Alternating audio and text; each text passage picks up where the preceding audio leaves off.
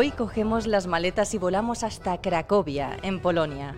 Una ciudad donde los siglos de historia han dejado plasmadas en cada una de sus calles, sus iglesias, su catedral y sus casas. Una mezcla de culturas, de sociedad, formas de ver la vida y de leyendas, que hacen de Cracovia una ciudad mágica y con mucho encanto. Aunque durante el invierno es casi imposible ver la luz del sol y la lluvia forma parte de su rutina, en ocasiones la nieve nos deja una imagen única de esta ciudad, teñida de blanco sobre el asfalto gris. Al igual que en otoño, son numerosos los árboles que llenan de hojas amarillas y anaranjadas el suelo, que al cabo del tiempo cubren las calles polacas. Y es precisamente en esta ciudad donde vamos a pasar los próximos minutos. Caminamos por su casco histórico, atravesando el antiguo foso que rodeaba la muralla, la cual a día de hoy continúa en pie. Una ciudad asentada sobre el monte Babel y en la ribera del río Vístula, que tiene sus orígenes en el Paleolítico. Un lugar que además de ser mágico, guarda mucho más en su interior. Leyendas, terribles historias, asesinos, sufrimiento y dolor. Hoy en Terrores Nocturnos hablaremos de fantasmas, de asesinos en serie, de grandes familias llenas de odio, de caníbales e incluso de dragones. Terrores Nocturnos con Emma Entrena y Silvia Ortiz. Para entender las leyendas de Cracovia, es importante hacer un rápido viaje al pasado y hablar de su historia. Desde el año 966, esta ciudad se convirtió en un importante centro de comercio, donde habitaba una tribu eslava que se instaló en la colina del monte Babel, allá por el siglo VI. Y es precisamente aquí donde surge una de las primeras leyendas sobre la ciudad, que aunque no es la más terrorífica, sí habla del origen de Cracovia, y no podía faltar en este programa. Plasmada en papel a partir del siglo XIII, esta leyenda gira en torno a un terrible dragón que intentó acabar con la aldea de Krak, la que habitaba estas colinas por aquel entonces, cuando apenas existían unas pocas casas.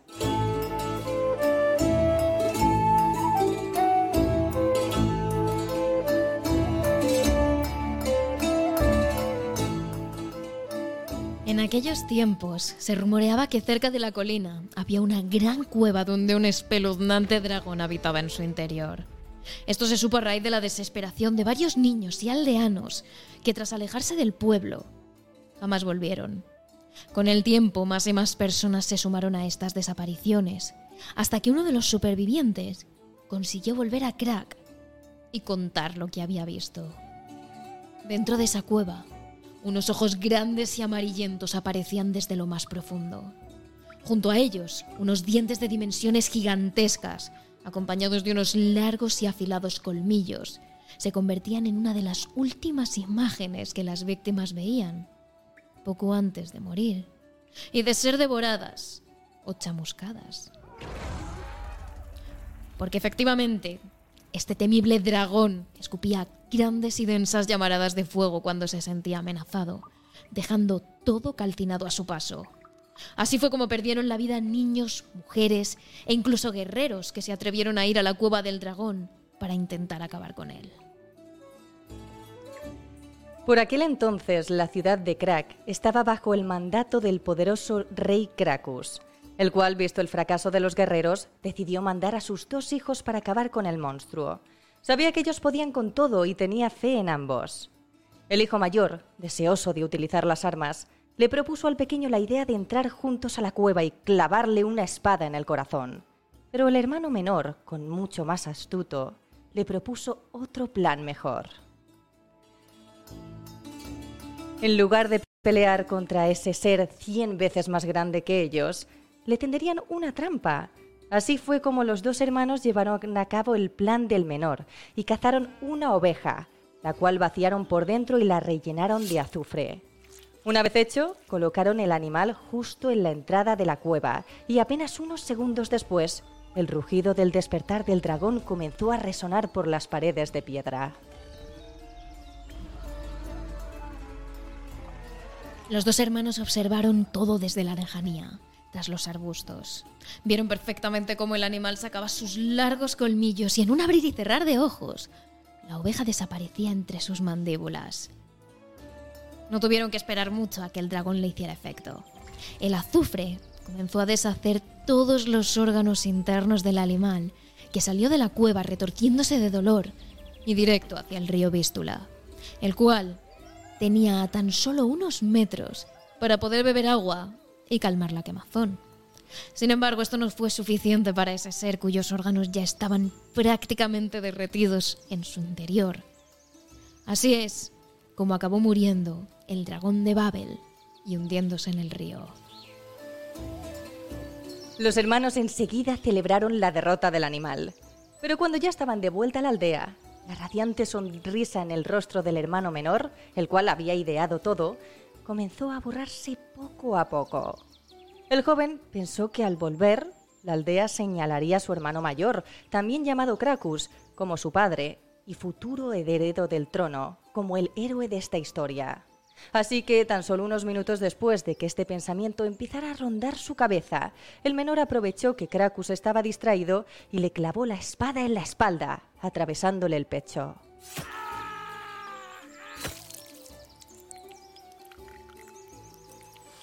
Tras acabar con su vida, el hermano menor arrastró el cuerpo del mayor hasta el río Vístula, donde lo tiró junto al cadáver del dragón.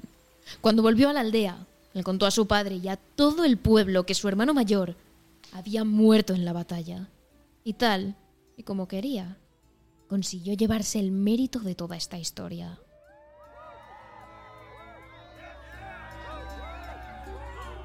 Sin embargo, años después el asesino fue descubierto. Se dice que él mismo lo confesó una noche mientras bebía, o hay quien cree que alguien le vio hacerlo y contó la verdad tiempo después. La cosa es que una vez llegó toda la información a los oídos del rey, Cracus desterró inmediatamente a su hijo y puso la ciudad el nombre de Cracovia, en honor a Gracchus, su hijo mayor.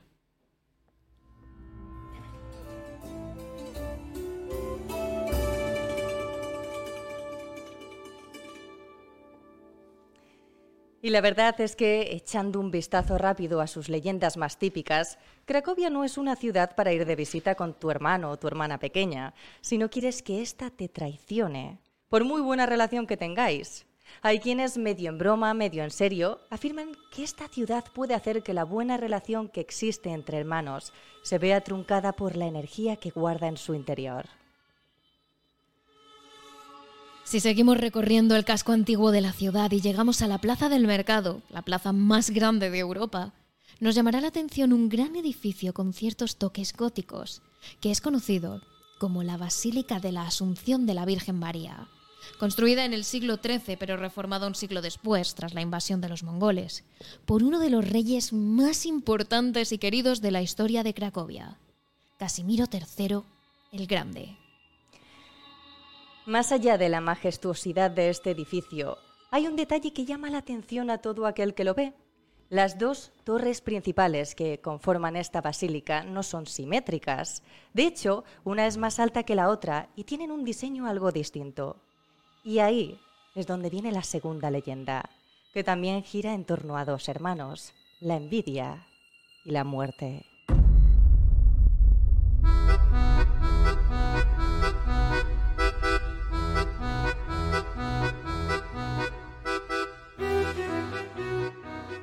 En 1222, el obispo de Cracovia mandó construir la Basílica de Santa María a dos hermanos que eran arquitectos. Cada uno se encargó de hacer una de las torres por separado, sin seguir una misma estética. La idea inicial era que cada hermano pudiera hacer una obra maestra a su gusto y disfrutar un poco de la libertad de imaginación de cada uno, sin tener que ceñirse a planos, a diseños o a normas. Pero lo que podía parecer una idea bastante buena acabó siendo el final para estos hermanos. Según fueron construyendo las torres, la competitividad entre ambos por ver quién hacía la más alta comenzó a aumentar.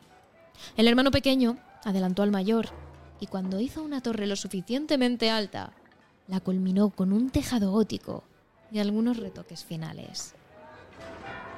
Pero la rapidez del menor no pareció incomodar al hermano mayor, todo lo contrario. Este continuó a su ritmo, construyendo su torre, y al cabo de unas semanas, esta era considerablemente más alta que la otra. Había superado a su hermano pequeño una vez más. La leyenda dice que este último, cuando se enteró, se llenó de ira y cogió un cuchillo grande y afilado. Esa misma tarde fue a casa de su hermano mayor y le asestó numerosas puñaladas, acabando con su vida de inmediato. Para esconder las pruebas, el hermano pequeño tiró el cuerpo del mayor al río Vístula. De esta forma, él podría construir la torre más alta y ganarse así la admiración y los halagos de toda la ciudad. Pero el remordimiento era tal que esa misma noche le fue imposible dormir. Daba vueltas en la cama. La imagen de su hermano se le venía a la cabeza constantemente, esas puñaladas. El hermano lloró durante horas. Había acabado con la persona que más quería por pura envidia, por competitividad. No podía vivir con esa culpa. Así que apenas unos meses después, cuando terminó su trabajo en la basílica, el cuerpo del hermano pequeño apareció sin vida a las orillas del río se había suicidado. De hecho, para los más curiosos que visitéis la ciudad, podréis ver un cuchillo colgado en una de las entradas al mercado central en la plaza de Cracovia. Se dice que ese fue el cuchillo con el que el hermano menor le arrebató la vida al mayor y que posteriormente se clavó en el pecho. Pero esto solo es la primera parte del capítulo dos de las leyendas más típicas que forman parte de la cultura de Cracovia y que no podían faltar en el programa de hoy. Pero sabemos que como fanáticos del terror queréis pasar más miedo, así que como siempre, vuestros deseos son órdenes.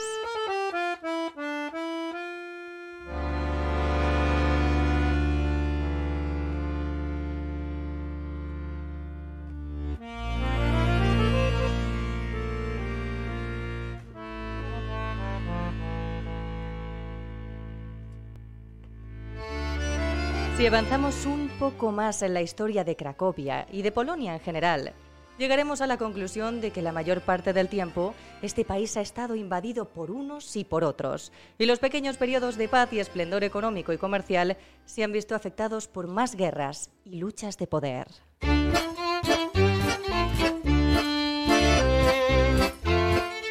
Por ejemplo, a mediados del siglo XVIII estallaron las llamadas guerras cosacas, y con la caída de la dinastía Vasa, una dinastía sueca que reinó también en Polonia, Rusia aprovechó y ocupó el país.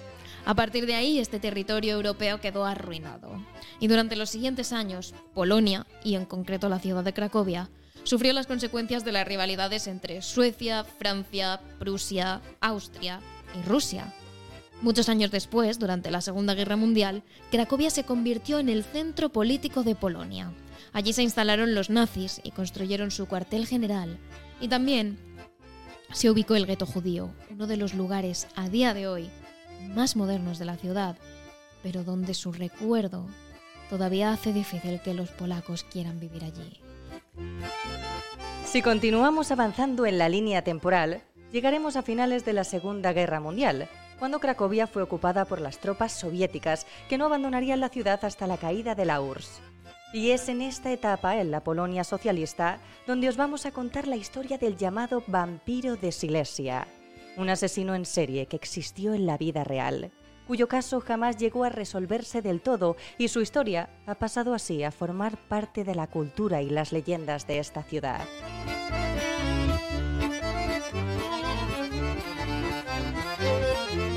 Silesia es una región que está pegada a Cracovia.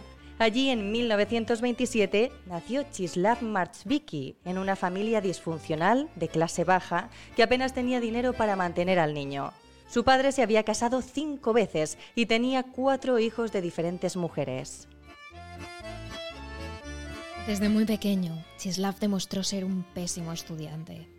No le gustaba la escuela, odiaba los libros y solo buscaba pasar tiempo con sus amigos. Unas amistades que, al igual que él, se habían criado en la calle y que desde muy pequeños se iniciaron en el mundo del vandalismo, del alcohol y de las drogas. Czeslaw no era una persona muy inteligente y desde joven se dejó influenciar por esa clase de gente. De hecho, acabó prefiriendo este tipo de vida en lugar de intentar estudiar, graduarse y labrarse un futuro. Así que cuando prácticamente era niño, dejó los estudios y jamás volvió a pisar la escuela. Pero si por algo es conocido este hombre no es por su infancia, ni por su mala vida, sino por lo que hizo tiempo después, cuando era adulto. Se le acusó de asesinar a 14 mujeres en diferentes ciudades entre 1964 y 1970, año en el que fue detenido.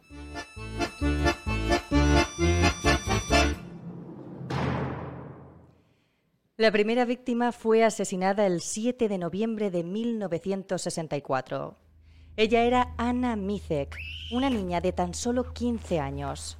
Había sido fuertemente golpeada en la cabeza. El asesino le había quitado la ropa y había dejado el cadáver escondido en una zona boscosa. Sin embargo, el escándalo que generó este crimen no consiguió ser resuelto ni por la policía, ni por los investigadores, y ni siquiera por los periodistas que se sumaron a la causa. Tan solo unos meses después, en el año 65, se registraron otras muertes.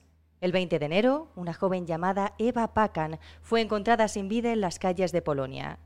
A este crimen le siguió el asesinato de Lidia Novaka y el de Irene Tsimanska, todas ellas de la misma ciudad.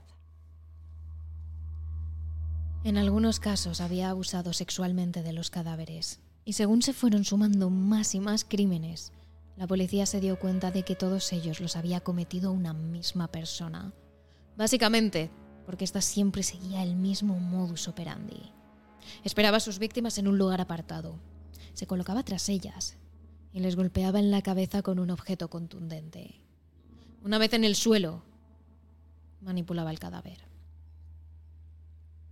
Fue en esas semanas cuando la prensa empezó a difundir más datos sobre el asesino un hombre al que se le acabó apodando como el vampiro de Silesia. La noticia tuvo un impacto tal a nivel nacional que las mujeres polacas de todas partes del país comenzaron a tener miedo de salir solas a la calle. Este caso movilizó hasta el propio Ministerio de Defensa, que celebró una cumbre especial ese mismo año, donde puso sobre la mesa todos los asesinatos a mujeres sucedidos en los últimos meses. Aunque tanto el gobierno como las autoridades policiales decidieron no hablar más sobre el asesino a la prensa ni a nadie, cada día los periódicos sacaban en la portada un nuevo dato sobre el vampiro de Silesia. A estas alturas, el caos se había desatado en el país y el asesino todavía continuaba suelto. Una de las primeras ideas que tuvieron las autoridades fue enviar a mujeres policías como señuelos. La idea era que el asesino persiguiera a una de ellas, a la cual iba armada y vigilada por otro compañero de la misma profesión que acabaría con el asesino. Sin embargo, este plan no funcionó.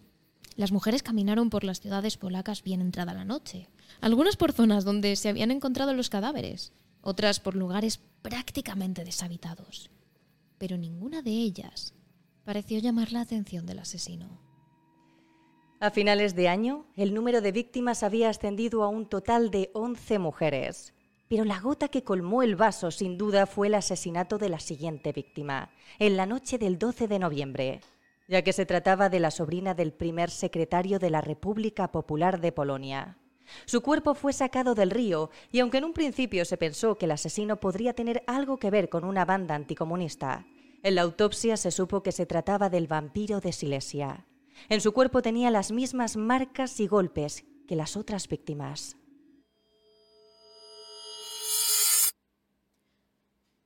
Esta situación tan desesperada hizo que las propias autoridades pidieran a la población que por favor proporcionaran cualquier información que pudiera ayudar al arresto del vampiro, llegando a ofrecer una recompensa de un millón de slotis. Como consecuencia, la policía consiguió un efecto rebote nada deseado. Los ciudadanos empezaron a llamar en masa a las autoridades aportando datos sobre cualquier cosa. Un vecino raro, un transeúnte sospechoso, incluso de amigos o de familiares. Pero a pesar de la oleada de llamadas, la policía estudió cada caso minuciosamente. Y aunque la mayoría fueron archivados, algunos llegaron a resolver delitos que no estaban relacionados con el vampiro.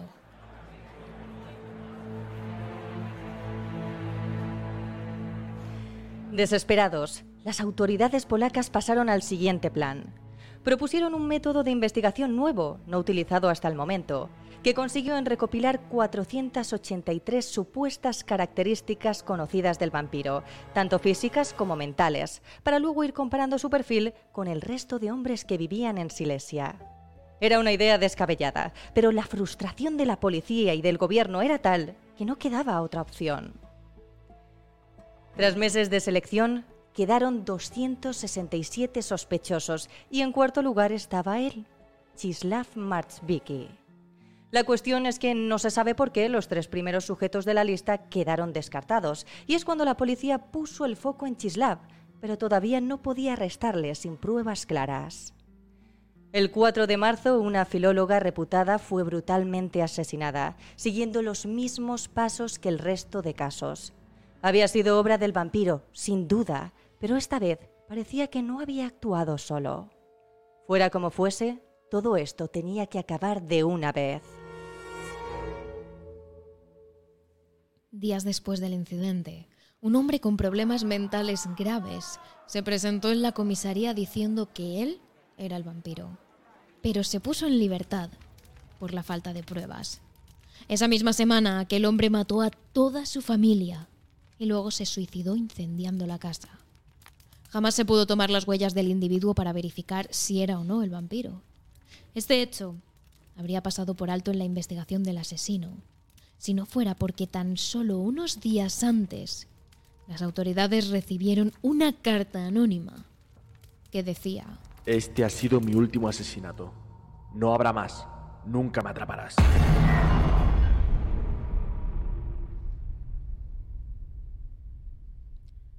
En noviembre de 1971, la policía polaca recibió una carta de la mujer de Chislav, en ella decía que su marido abusaba de ella y de sus hijos, y que él era el verdadero vampiro de Silesia.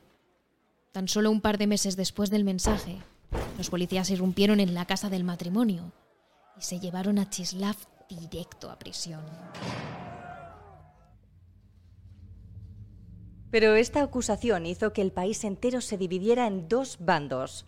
Los que pensaban que aquel hombre era el asesino que había matado a las 14 mujeres y los que creían que era inocente. Incluso entre los propios agentes hubo ciertas tensiones y enfrentamientos a raíz del incidente. El propio Chislav negó su responsabilidad, pero se comportaba de forma muy sospechosa durante los interrogatorios. Cuando se le pidió que firmara el protocolo a seguir en caso de detención, el hombre escribió en uno de los márgenes de la hoja, Todo esto es una mentira.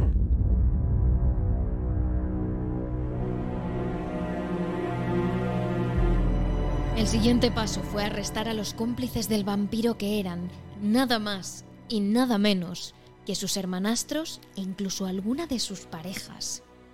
Esta investigación duró más de 10 años y el expediente sobre el caso supera los 166 tomos.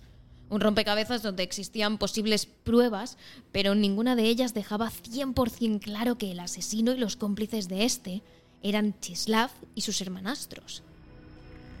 Aún así, en julio de 1975, el juez dictó sentencia. Chislav y su hermano Jan fueron condenados a pena de muerte y el resto de los arrestados a penas de cárcel de entre 4 y 15 años.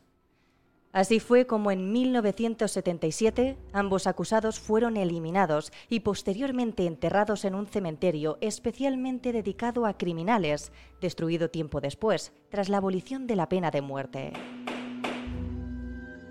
Pero esta decisión no acabó con el misterio del vampiro de Silesia. Aunque los crímenes dejaron de suceder, una gran parte de polacos piensa que el verdadero asesino sigue suelto.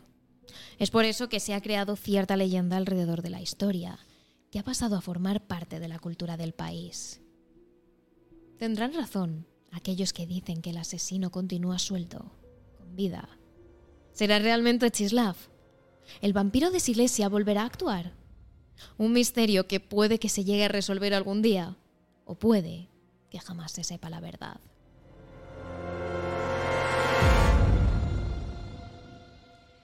Pero pese a que Cracovia es una ciudad con historia, con leyendas antiguas y con tradiciones, hay leyendas que se siguen contando a día de hoy en la ciudad.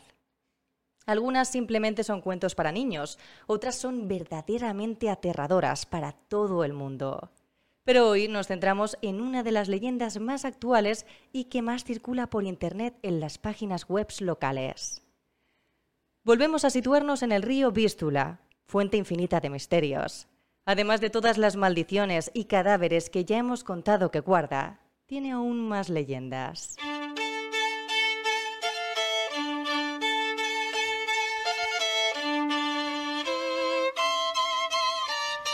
La leyenda comienza años atrás y tiene como protagonista a un niño de unos 10 años al que llamaremos Jarek. Aunque en las multitudes de versiones de esta leyenda adopta muchos otros nombres. Jarek era un niño normal. Se levantaba a desayunar con sus padres, su madre siempre le preparaba el desayuno, le dejaba la mochila preparada y lo despedía para que fuera al colegio. Estaba tan solo un paseo de unos minutos siguiendo el río Vístula, un paseo muy agradable. Pero una mañana, cuando el verano comenzaba a caer sobre Cracovia, pasó algo diferente. De su casa al colegio no había ni una triste sombra. Tenía que ir esos minutos bajo el sol, bajo el calor. El niño se apartaba constantemente el pelo rubio y sudado de la cara, pero lo cierto es que no le servía de mucho. Y el río parecía tan apetecible, tan fresquito. El niño se acercó un poco a la orilla del río Vístula. No tenía la intención de meterse, pero sí de refrescarse. Metió las manos en el agua, que estaba tan fresquita como esperaba, y se las echó por el cuello para refrescarse, después por la cara para limpiarse el sudor. Sin embargo, cuando metió la mano por última vez para refrescarse antes de volver a emprender el camino, Jarek se tropezó y cayó al río sin remedio. El niño se sumergió con el peso de la mochila llena de libros y de sus zapatos, empujándolo hacia el fondo del río. El niño nadó, buscando la superficie, la luz del sol, respirar. Nadó y nadó. Iba a conseguirlo. Pero cuando estaba a punto de llegar, algo le paró. Era como si algo hubiera atrapado su pierna por su tobillo y tirase de él hacia abajo, impidiéndole llegar a la superficie, impidiéndole respirar. Y por más fuerte que lo intentó, le resultó imposible salir de ese río. Karek se ahogó sin remedio en el río Vístula esa mañana de verano. Su cuerpo se encontró varios días después, enganchado en un puente cercano.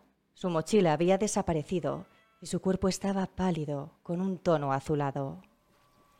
Ante la terrible tragedia, sus padres decidieron enterrar el cuerpo de su hijo y largarse tan lejos de la ciudad como les fuera posible. Pero según cuentan, el arma de Jarek nunca abandonaría ese río.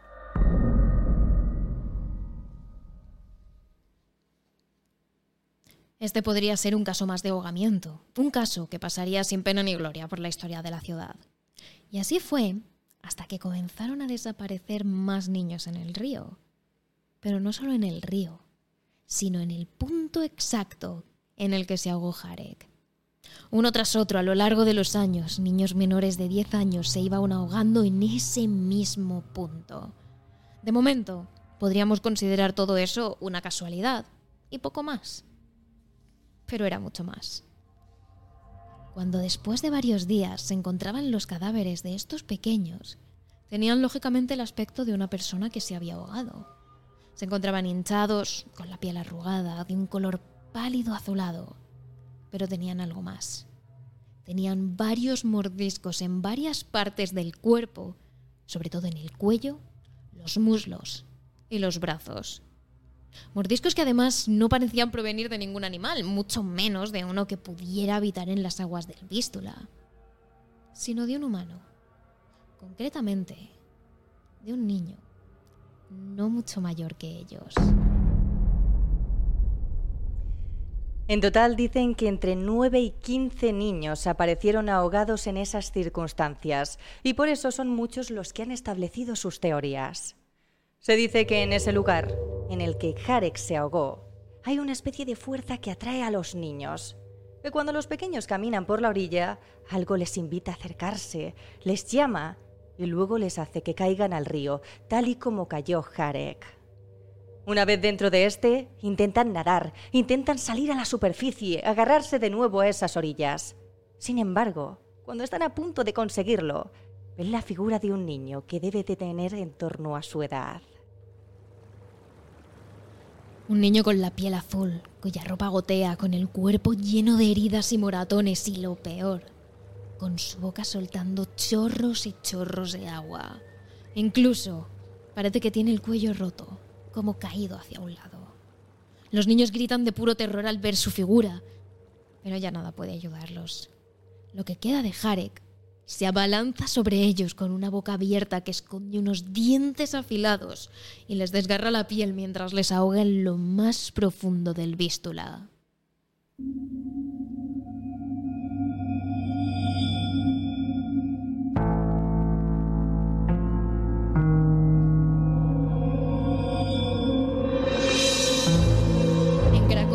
Dicen que el espíritu de Jarek nunca llegó a abandonar el río y que como se trataba de un niño tan joven con una muerte tan injusta, se ha convertido en un ente vengativo que busca revivir su muerte con otros niños.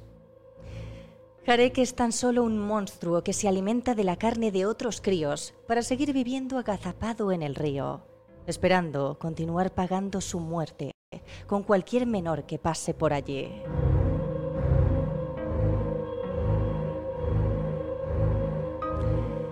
Estas son solo algunas de las leyendas que esconde Cracovia, y decimos algunas porque realmente esta pequeña ciudad guarda misterios infinitos. Y la prueba de esto es que en nuestro capítulo extra de Patreon, Evox y Spotify os contamos una más, la del terrible fantasma del antiguo ayuntamiento, la Dama de Negro. Y si queréis más misterios y más casos de True Crime, Contamos uno cada día en nuestras redes sociales. Somos TerroresN en Twitter, terroresnocturnos.trn en Instagram y TikTok, Terrores Nocturnos barra baja TRN en nuestro canal de Twitch, donde estamos grabando este capítulo, y Terrores Nocturnos en nuestro canal de YouTube. Terrores Nocturnos, realizado por David Fernández Marcos.